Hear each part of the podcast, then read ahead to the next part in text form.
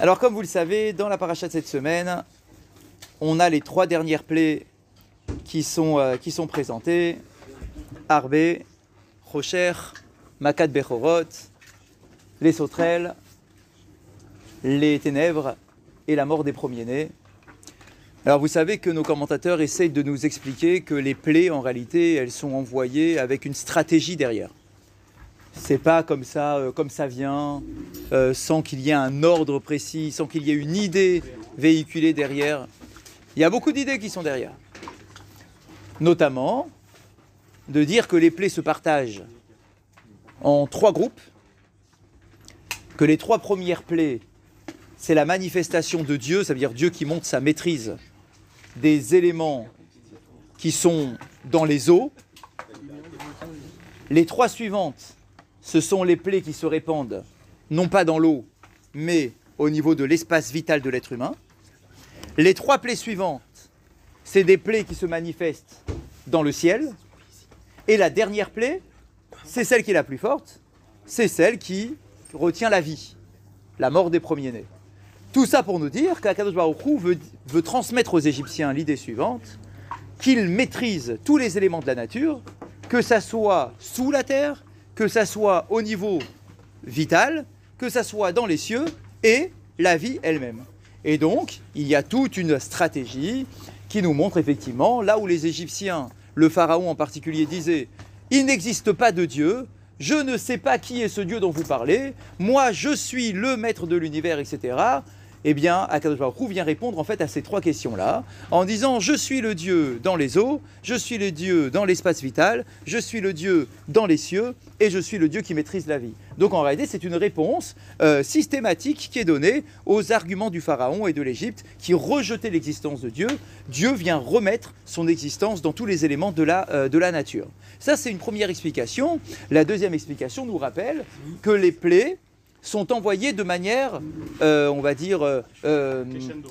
ouais, crescendo. Ça veut dire que chaque plaie qui passe est plus sévère que la précédente. Dans ce qui est infligé aux Égyptiens, au Pharaon, à chaque fois, Hachem ferme sa main en fait de plus en plus. La première plaie jusqu'à la dixième. La dixième, c'est la mort des premiers-nés. Et donc, il va comme ça, crescendo, il ferme, il ferme, il ferme, il resserre l'étau autour de la gorge du pharaon pour l'étouffer de plus en plus jusqu'à la mort des, euh, des premiers-nés. Donc, toutes les plaies sont envoyées de manière crescendo, effectivement, elles sont de plus en plus sévères. Sur ce principe-là, il y a quand même une anomalie. Il y a une anomalie, c'est la neuvième plaie. La neuvième plaie, elle est bizarre. Elle ne rentre pas dans cette approche qui apparemment nous explique que c'est de plus en plus sévère.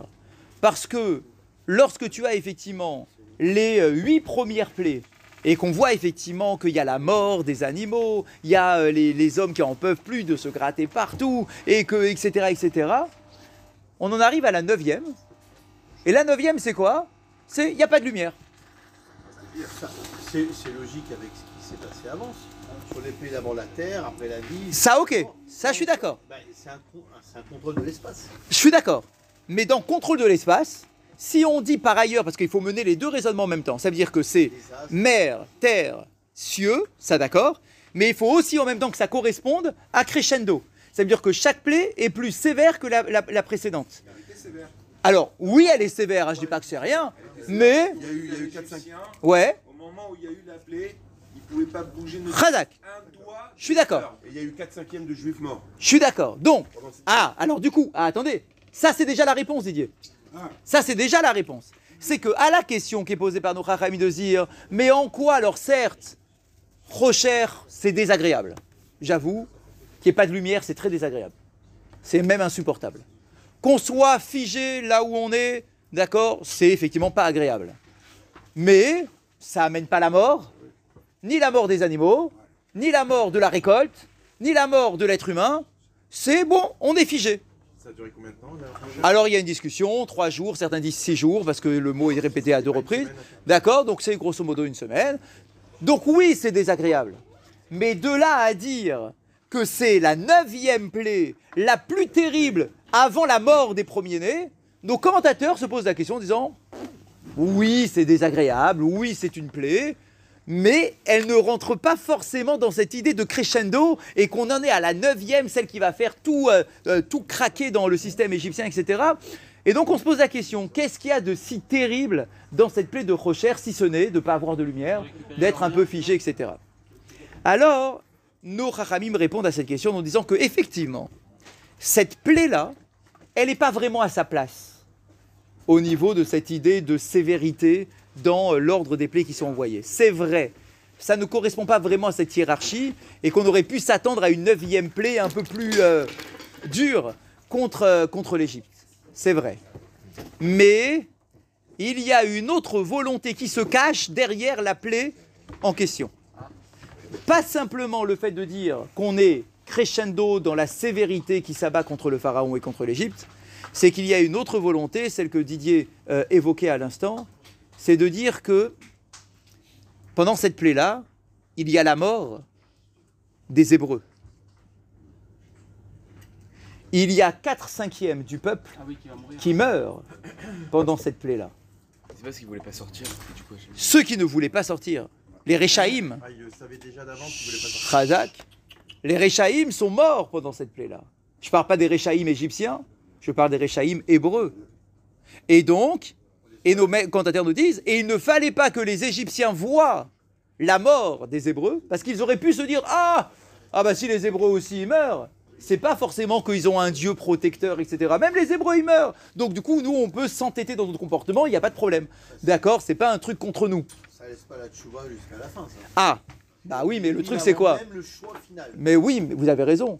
Mais je vous rappelle que ça fait déjà un an qu'on a laissé le choix à chacun. Attends une seconde. Euh, non, pas plus que ça. Ça fait un an quand même qu'on leur a laissé le choix. Ça fait un an qu'on dit à chaque hébreu, hé, je t'explique le truc, je t'explique le principe, la liberté, ce qu'elle représente, le Matan Torah, la terre d'Israël.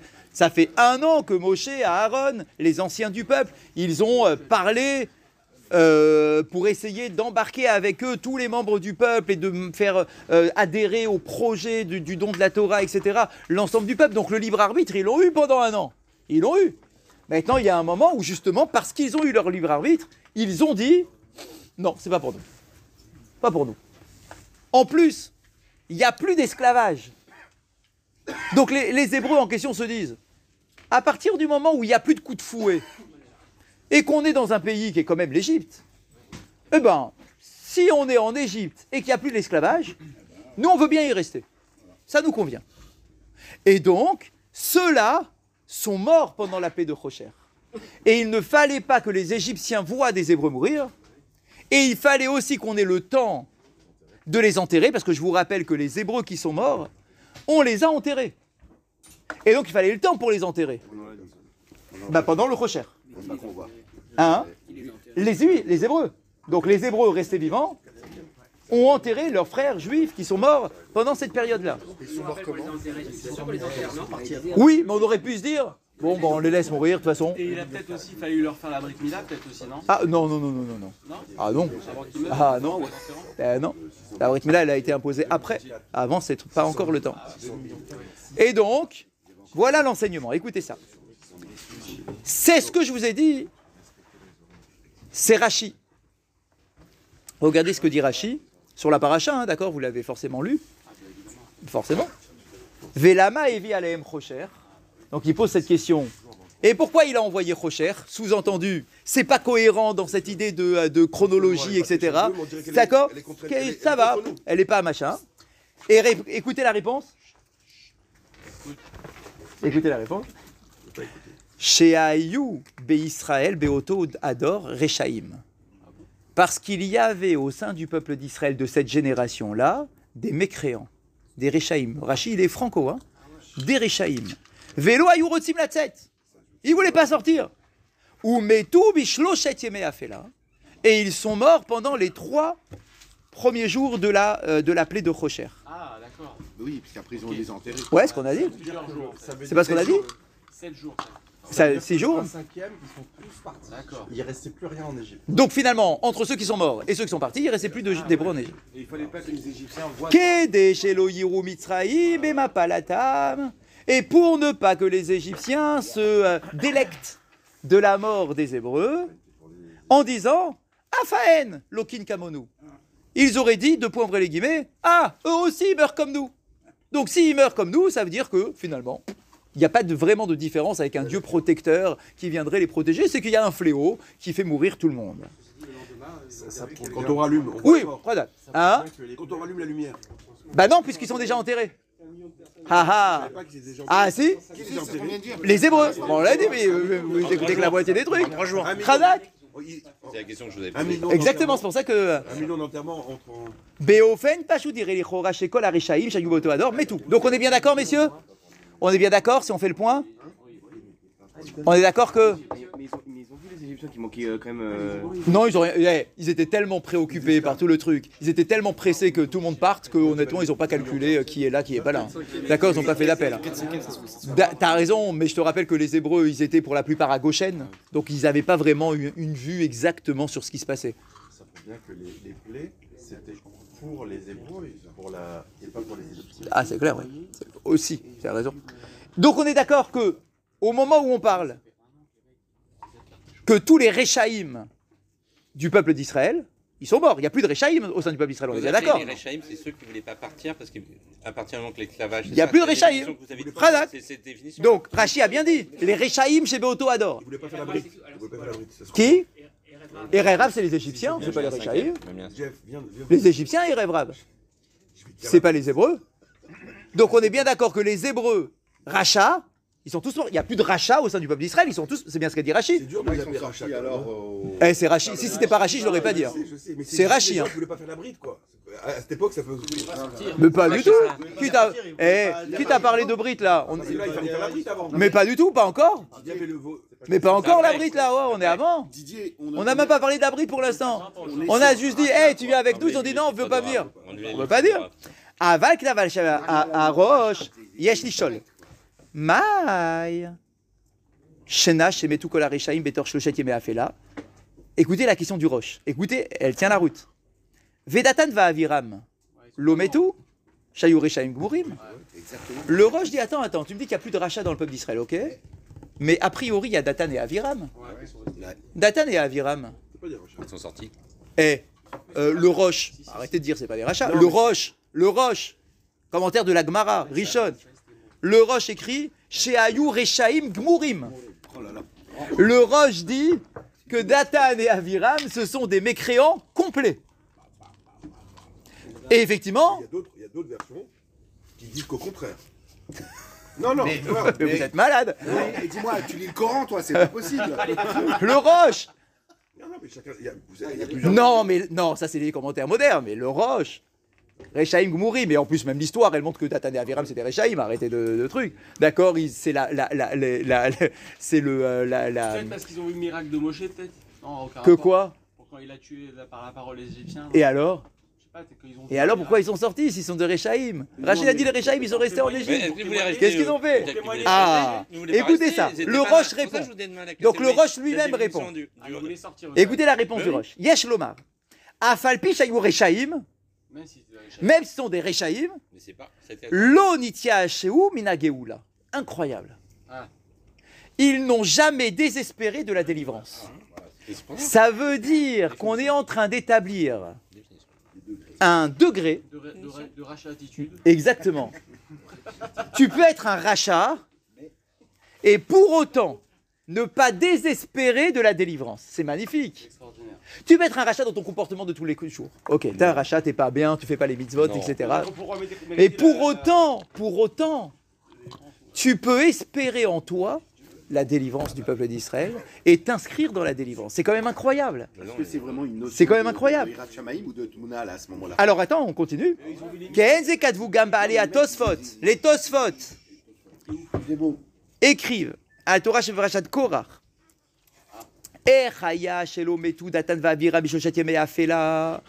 Quand dans la, dans la paracha de Korach, on voit que Datan et Aviram, encore eux, ils viennent se révolter contre Moshe, etc., etc. Là-bas, les commentateurs posent la question, la même. Mais qu'est-ce qu'ils font là, ceux-là? Pourquoi ils sont pas déjà morts en Égypte? Comment, ils- sont là avec leur euh, mauvais comportement vis-à-vis de Moshe Rabbeinu? Et il précise les Tosfot, et ben les Tosfot ils disent, et en plus à chaque fois que dans la Torah il y a écrit qu'il y a des gens qui se sont le- levés contre Moshe, à chaque fois c'est Datan et Aviram. À chaque fois qu'il y a quelqu'un qui se lève contre Moshe, c'est Datan et Aviram. D'accord? Donc du coup, eh, qu'est-ce qu'ils font là? Pourquoi ils sont pas morts euh, avec Rocher ceux-là? Qu'est-ce qui nous embête? Et là otam shelo et eminu ba'akadosh baruch hu ve'lo latset. Ceux qui sont morts, c'est pas simplement des mécréants, c'est les mécréants qui ne voulaient pas sortir. Ah oui, parce que c'est bien l'Égypte sans, sans, sans esclavage, finalement, c'est bien. Chazak. Et c'est finalement, c'est exactement ce qui est écrit dans peu. Rashi, on l'a lu, on a dit, écoutez, Rashi, il a écrit chez Metu Kol Areshaim Betor Mafela que sont morts tous les mécréants pendant les jours de ténèbres. Euh, il est où Merci. Velo Ayu Rotsim Latset, qui ne voulaient pas sortir. Donc il y a les deux, Razak, il y a les deux. C'est non seulement tu un rachat, et en plus tu veux pas sortir. C'est deux choses différentes. Mais un rachat qui, lui, veut sortir, qui adhère au projet du Matan Torah, etc., même si, même s'il remet en cause Moshe, il remet en cause Aaron, etc., il n'empêche le projet initial d'une liberté. Tu la veux, celle-là? Oui, je la veux. Et un tzaddik qui ne pas sortir, il reste il- il- Non, un tzaddik qui sort, il sort, c'est Non, sûr. mais un, un, un, un, un homme pieux, machin, tzaddik. Ouais. Parce que nécessairement. Mais non, parce que forcément un tzaddik, forcément un tzaddik, il adhère. Tu peux pas imaginer un tzaddik On qui. peut très bien imaginer que dans 100 ans, il y aura encore des tzaddikim en France. Et pourtant, Ou non, mais là, là, là, c'est la délivrance euh, ouverte, c'est le Mashiach devant toi et qui dit viens. Donc si tu un tzaddik, tu vas, c'est tout, il n'y a pas de truc. Donc tu peux pas imaginer un tzaddik qui veut pas sortir. Un tzaddik qui veut sortir quand c'est Moshe qui vient de te parler. Mais un rachat, et c'est ça le scoop du jour, c'est que tu peux être un rachat et pour autant vouloir sortir et adhérer au projet de la sortie d'Égypte, etc. Et Datan et Aviram, malgré le fait que ce soit des Réchaïm au niveau de leur comportement, ils voulaient quand même adhérer au projet de la sortie d'Égypte.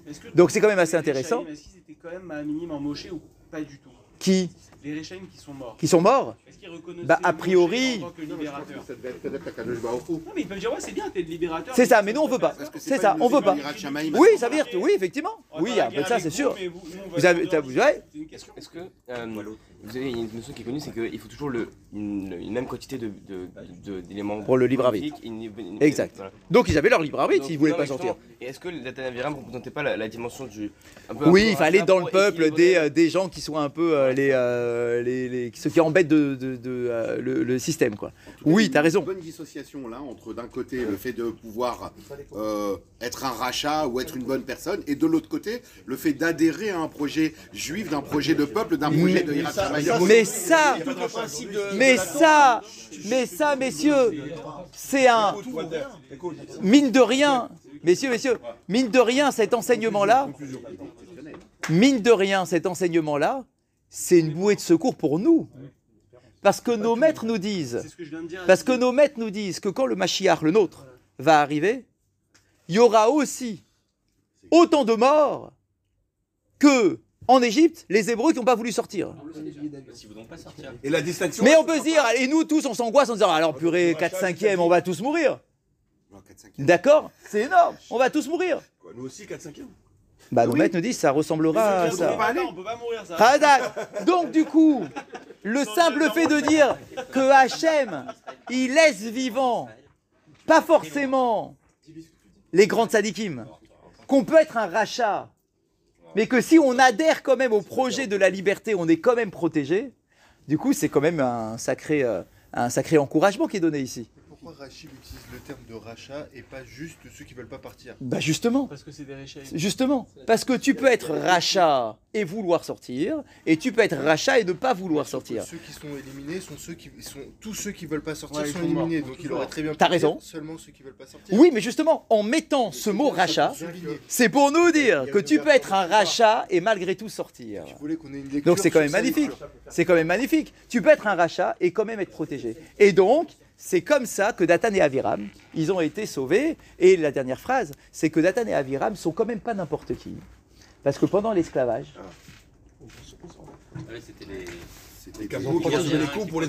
c'était c'était... Des contremaîtres, mais ce sont des contremaîtres qui protégeaient les enfants d'Israël. Et que quand il fallait donner des coups aux Hébreux, parce que les Hébreux ne donnaient pas assez de briques, Datan et Aviram, quoi qu'on en dise, Voilà, Datan et Aviram, Benjamin. ils ont mis leurs Voilà. épaules à eux. Écoute. Ils ont dit frappez-nous, nous, au lieu de frapper nos frères. Donc, même si c'était des Réchaïm, eh bien, ils ont l'amour du peuple. Et ça, on ne peut pas leur reprocher. Ils ont l'amour du peuple, on ne peut pas leur retirer. Et ils ont quand même. Ils ont un, un problème de. Razak Et ils ont quand pas un même. problème de cavode. Si, vis-à-vis Un de Moshe, pratique. Et de pratique. Mais vis-à-vis de Moshe, effectivement, ils ont un problème avec ça. Mais, donc du coup, Datan et Aviram, ce ne sont pas effectivement des Réchaïm comme on les imagine, c'est ce que vous voulez dire Didier, j'en suis sûr. D'accord, ce ne sont pas des Réchaïm comme on l'imagine. Ils ont un nom, ils s'appellent Racha, mais quand même, ils se sont donnés pour protéger leurs frères, et ils voulaient quand même adhérer au projet de la sortie Moi, je d'Égypte. vois ça comme des juifs aujourd'hui qui sont pas, qui sont très loin de la religion. Mais qu'ils ont quand mais même... qui, ont, mais qui aiment leur, leur frère. Razak, Razak. J'ai entendu un truc hier très joli. On a tous droit là. 4 J'ai entendu un truc très joli. Euh, vous savez, euh, pour Paro, sur les trois dernières plaies, Ouais, il n'a pas eu le choix. Il a, il a pas eu le choix de ne, comment dire, de ne- de ne pas choisir. exact. Il y avait plus de son libre arbitre. À tel point que, et j'ai entendu que quand il dit Beau El Paro, Moshe il savait pas où il était Paro. Il a dit viens je t'emmène le voir. Il s'était planqué dans les mondes, euh, dans les mondes célestes. Et quand il a, et quand il a vu euh, euh, Moshe, qui est même venu le voir dans Hop. les mondes célestes, c'est c'est- il a- il- c'est- c'est vrai qu'il s'est rendu compte que vraiment genre, il, avait un niveau euh, va ouvrir Hanania, Vedakasha, Omer. À la fin du jour. Halakha du jour. Oh. Halakha du jour. On demande, hein, on est en demande, nous. hein. Mechila, Mechila. La halakha du jour, non, non, mais la halakha du jour, 30 secondes. La halakha du jour, on a- en plus, on l'avait annoncé hier. Mangez du pain, faites natif. Hier, on a fait la, bracha- la, la halakha sur les pépins. Vous vous rappelez Quelle bracha on fait sur les pépins Du coup, la question d'aujourd'hui, c'est quelle est la bracha qu'on fait sur une écorce Oui. Imaginez, vous faites de euh, l'écorce euh, confite, écorce d'orange, écorce de citron. Quelle est la bracha qu'on fait sur l'écorce Est-ce que c'est la même bracha que le fruit ou pas? En réalité, la bracha, elle est claire. Euh, la bracha, c'est chez Akol. C'est chez Akol. C'est chez Akol, c'est pas la chair, c'est pas la noblesse de la chair, c'est pas le goût agréable, sucré de la chair. D'accord C'est que l'écorce. Et en plus, en général, on en fait euh, des, de la- bah, la- la- la confiture, un truc comme ça. reconnaît. D'accord Donc, du coup, si, reconnais parce que tu peux avoir carrément la Ouais. couche de truc d'écorce, mais tu l'as fait cuire, bouillir dans de l'eau avec du sucre et du machin. D'accord Donc, du coup, c'est du chez Akol. Qu- Quelle est la bracha qu'on fait sur la peau blanche de l'orange? La peau blanche ça se mange, ouais, ouais, ça se mange. D'accord, ouais, c'est la peau blanche. Euh, D'accord, c'est chez Akol aussi. C'est pas à C'est pas à ça m'a pas de goût ce truc-là. D'accord hein. Pour les pépins, euh, non, on a dit hier. On a dit hier, pour les Sfaradim, c'est chez Akol. Pour les Ashkenazim, c'est euh, Adama. Pour les Sfaradim, c'est chez Akol. Et donc la Corse, les Corses, pardon. J'ai besoin de vacances. les, les Corses, et quels que soient les écorces, la bracha, c'est chez Akol.